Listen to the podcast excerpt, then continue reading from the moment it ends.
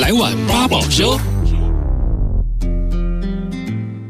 收听《来碗八宝粥》，我是今天的主持人小嗨。《来碗八宝粥》呢是八宝原创的 podcast 节目，在这边呢我们会邀请其他的 podcast 制作人来聊聊他们做节目的心得，还有背后的一些故事。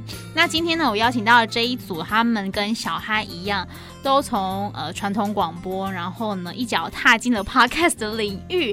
呃，他们是别叫我文青的雅雅，还有安安。Hello。嗯，一开始呢，想问一下雅雅跟安安对于文青的定义是什么？因为你们的节目叫做“别叫我文青”，哎、欸，就是因为不想要被人家冠上文青，所以叫“别叫我文青”。嗯，文青这个字有时候太负面了。嗯哼，然后就是讲好，就是说我不管啊，反正你要说我是文青的时候，我就说比较文青。然后呢，你。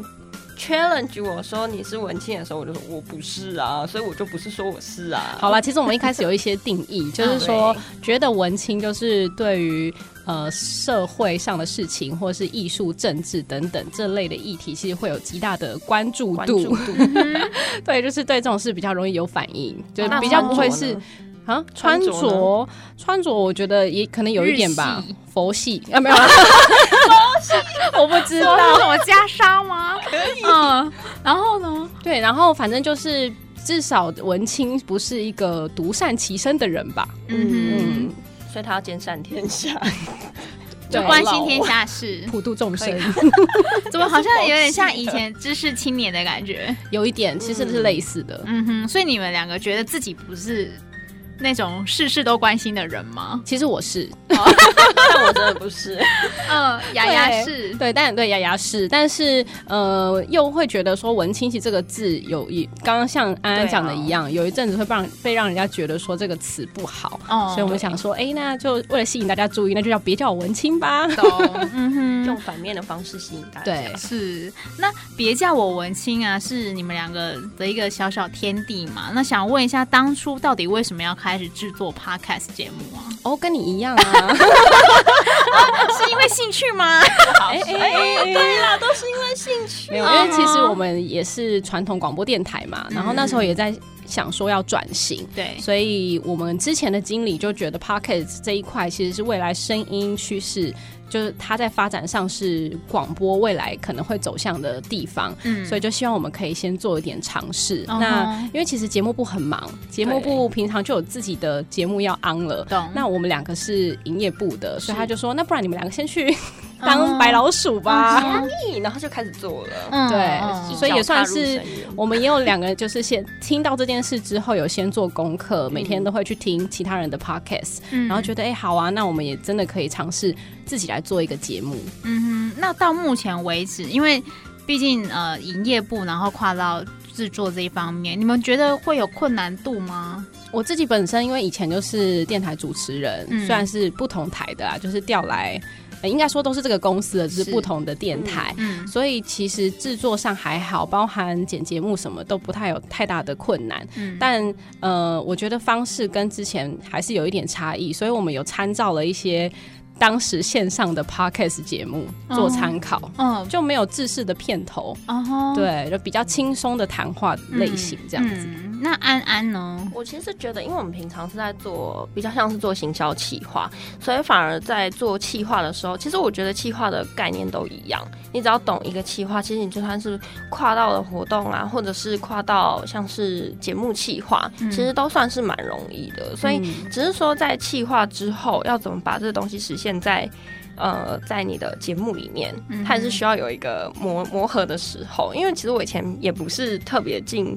录音室的人，对，所以我其实，在适应麦克风这件事情上，我适应了大概快要两个月。对，他一开始会有恐惧感，然后常常都不知道自己要讲什么。他说他在做节目的时候处于放空，但是又不是放真的放空，而是他不知道该说出什么，就脑子里面没有东西。嗯，而且我们跟在这边有点不一样，就我们前面还面对了一个录音师，然后他的脸都很臭。哦，哎哎，你在这个节目爆料他好吗？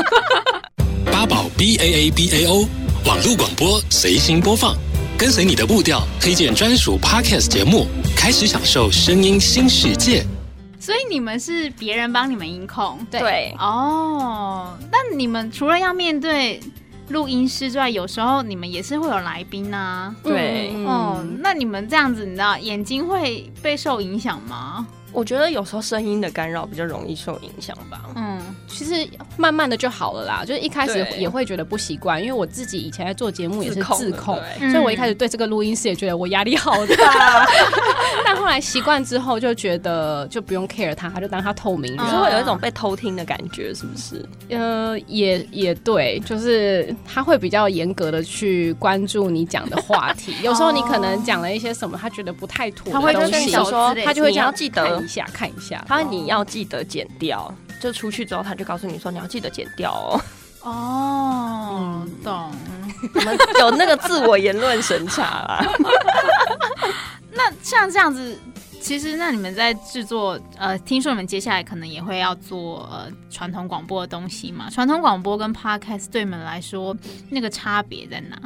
我觉得就是说话。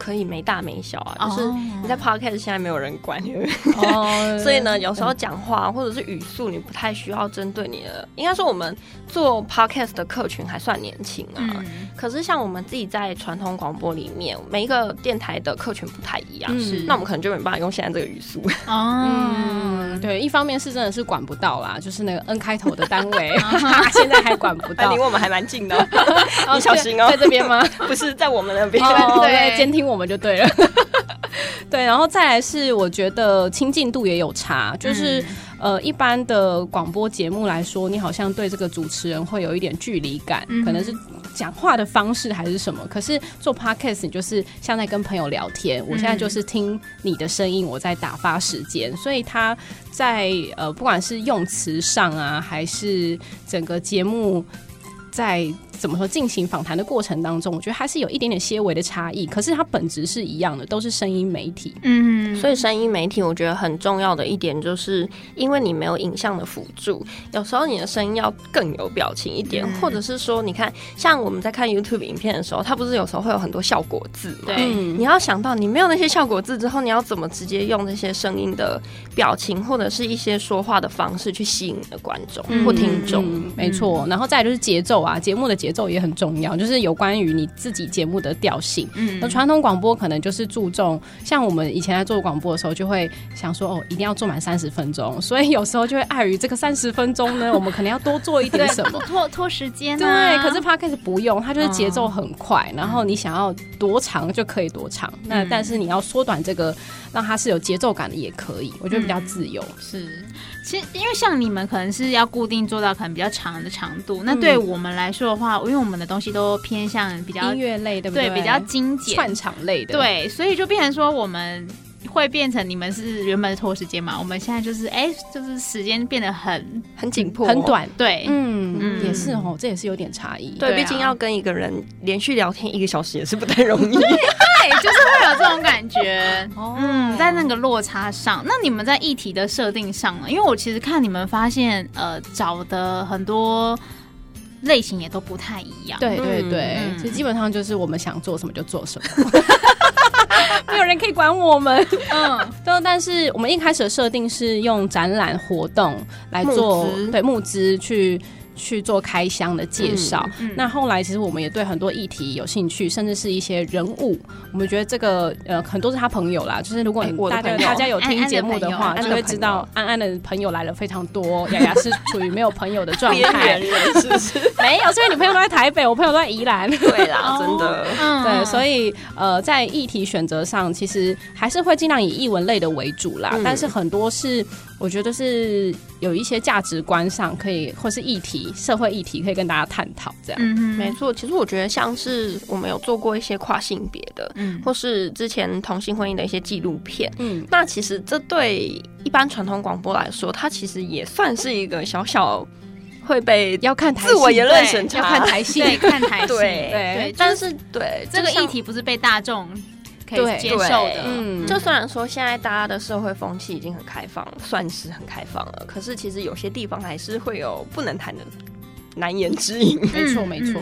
对，可是我们就会希望说，其实透过 Podcast，它是一个比较相对来说没有被限制这么多的媒体，我们就会想要在不同的视角带大家看不同的议题，因为有时候是不因为不了解，嗯，那不了解就会有很多误解，那误解的时候，你就是大家的冲突就会变得很多，嗯，所以其实，在介绍议题的时候，我们就会希望说，可以让大家。多元去看，那他可能在节目中我们谈到的一定是可能一小部分，嗯，可是当他有兴趣的时候，他就可以自己去查资料，去做更多深入的了解。对啊，而且其实大家透过我们节目，就会慢慢了解我们两个的个性。虽然我们声音一开始被大家说很像，很像，对，就是他的音，我们的音频很像，对，可是其实讲话的方式跟后来我们对于事情的看法，大家可以辨别的出来之外，也会因为喜欢你的想法而会去追踪你这样。嗯、是，嗯，所以你们。自己各自是有经营不同的 IG 吗？没有，没有，就是我们是 IG 白痴，我们差点要把我们的 IG 委外经营，真的。嗯，所以那他嗯没有 IG，然后也有粉砖嘛，对，对对，所以比较会用粉砖。对，呃，对，我们还是比较是老人媒体。嗯。那所以会有粉丝私下就说哦，我可能喜欢安安的什么论点，喜欢雅雅说了什么话这样子吗？有时候他们会直接私讯我们，会跟我们讨论。嗯，有时候会啦，但是哎，大家大家很久没有来了，很多还是说喜欢我们的笑声啊。对，哦、可是我觉得一个节目如果只剩下笑声是你的特色，就有点糟了。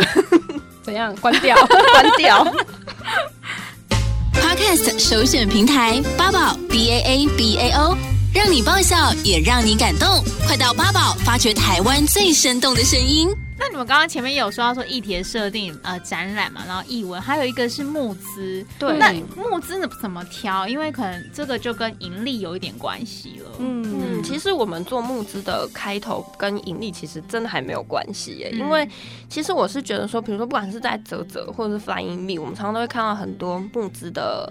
一些专案，嗯，可是其实这些专案的都很有故事，也很有内容。嗯，那其实我觉得有时候做专案内容这些东西，其实我们真的都没有收费。那我们是希望说，其实很多好的概念，它不应该在募资结束之后它就停下来了，嗯，因为它可能是每一年每一年会去开一个募资的专案，去让大家呃接触不同的族群，然后支持他这些方案或是理念。嗯，那透过这样子的节目，其实去把它。结合起来吧，嗯、那可能在透过宣传的过程，他就会觉得啊，今年虽然我错过了这个专案的募资，可是我明年还可以继续。嗯，我觉得它是一种活动的记录，嗯、可能是因为我们自己也做企划吧，所以对于这种很棒的 idea 也都会觉得也很想找来认识一下，就觉得过了也蛮可惜的。对啊，嗯嗯嗯，是。那讲到刚刚可能前面有讲到文青嘛，再多问一下，因为其实，在你们的呃。粉专上面可以看得出来你们的一些生活态度，然后呢，节目可能又跟文青有那么一点点关系，主要还是想透过这个节目，有想跟大众传递什么样的概念吗？传递的概念呢，我自己会觉得，呃，当然是希望透过很多活动，然后让大家去 follow。现在其实有很多很不错的。的的内容，然后再来就是呃一些，我觉得是还是价值观的问题吧。嗯、就是我们刚刚有提到说，比如说跨性别或者是一些社会案件等等。那透过这些东西，嗯、其实因为声音媒体它就是呃，虽然现在竞争力。竞争的节目有点太多了，但是总是会有人会默默的关注你嘛。我们还是得为了这个这些听众来去服务，然后这些听众听到你们的东西，也许他就会某一个点被打开了，然后被启发了。所以，嗯，我觉得一还是有一定的影响力存在。对，我觉得以 podcast 来说，大家都会说 podcast 是个小众，那做译文又是小众中的小众。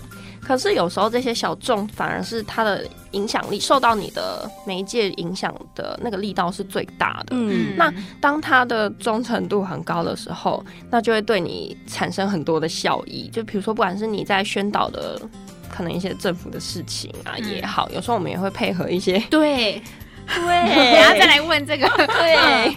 那有时候呢，我们就会因为觉得好的东西可以分享给别人，那他对你的信任度很高的时候，他也会去影响他身边的人。我觉得环保就是一个很好的例子，说的也是。嗯，对，因为其实像雅雅自己就是一个环保小尖兵啊，对，所以呢，在默默在做节目的过程当中啊，像我自己也会被他慢慢的同化。是，那可能听到节目的人也开始会思考一下自己的生活态度是不是可以有一点点转变，或是有一点点不一样。我觉得其实做。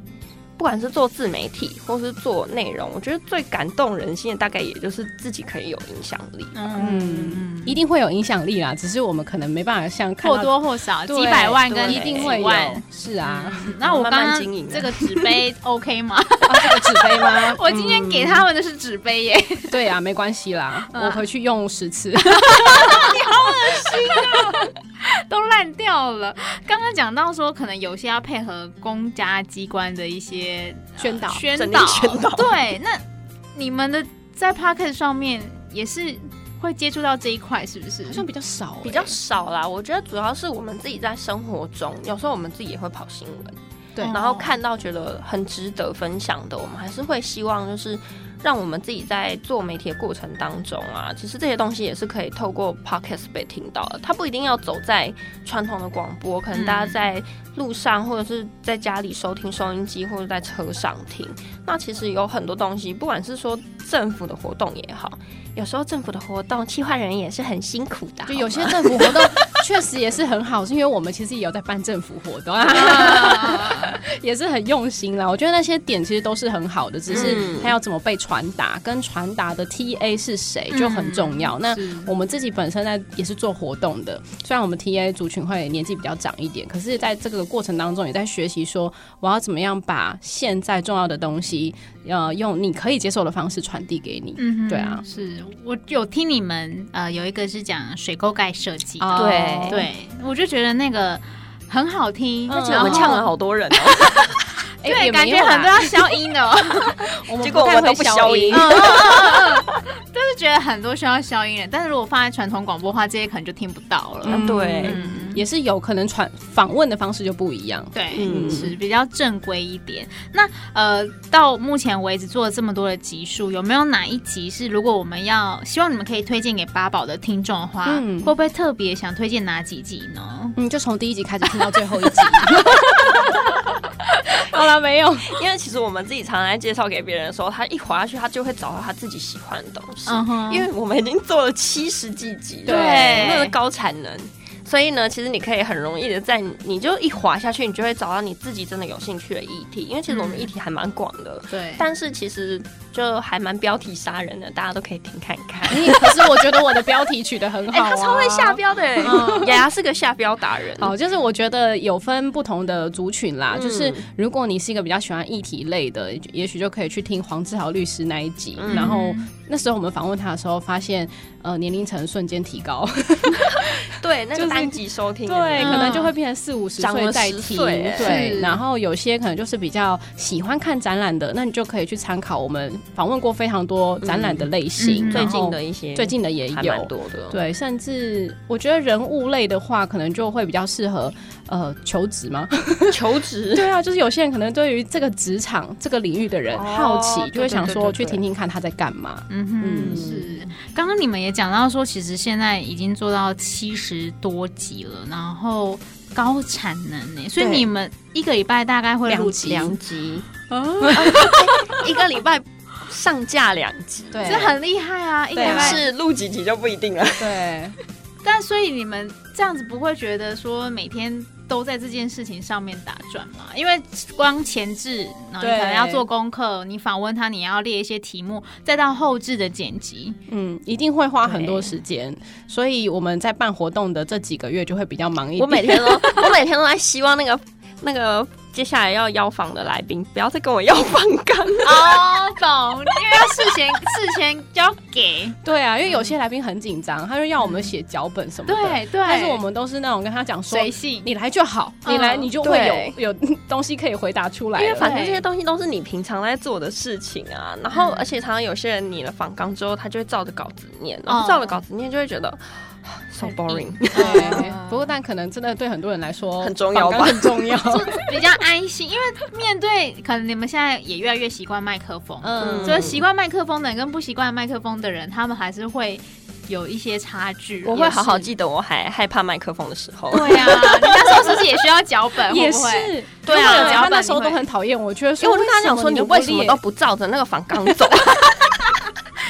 告诉别人说啊，不用不用不用，你来了就知道了。到底怎么有办法就是适应这件事情 的？嗯，所以熟能生巧啦，真的。嗯哼，好。然后在节目最后，刚刚呢，其实雅雅跟安安也推荐他们呃，觉得大家可以去听的单集。那呃，如果大家呢想听到更多的，别叫我文青，都可以到八宝 B A A B A O 当中呢来搜寻。那如果你喜欢今天的节目，也欢迎大家订阅或者呢是留言给我们。那今天呢也。再次谢谢，别叫我文青的雅雅，还有安安，谢谢。谢谢八宝 B A A B A O 免费提供制作人各式服务，现在就成为八宝制作人，打造个人品牌。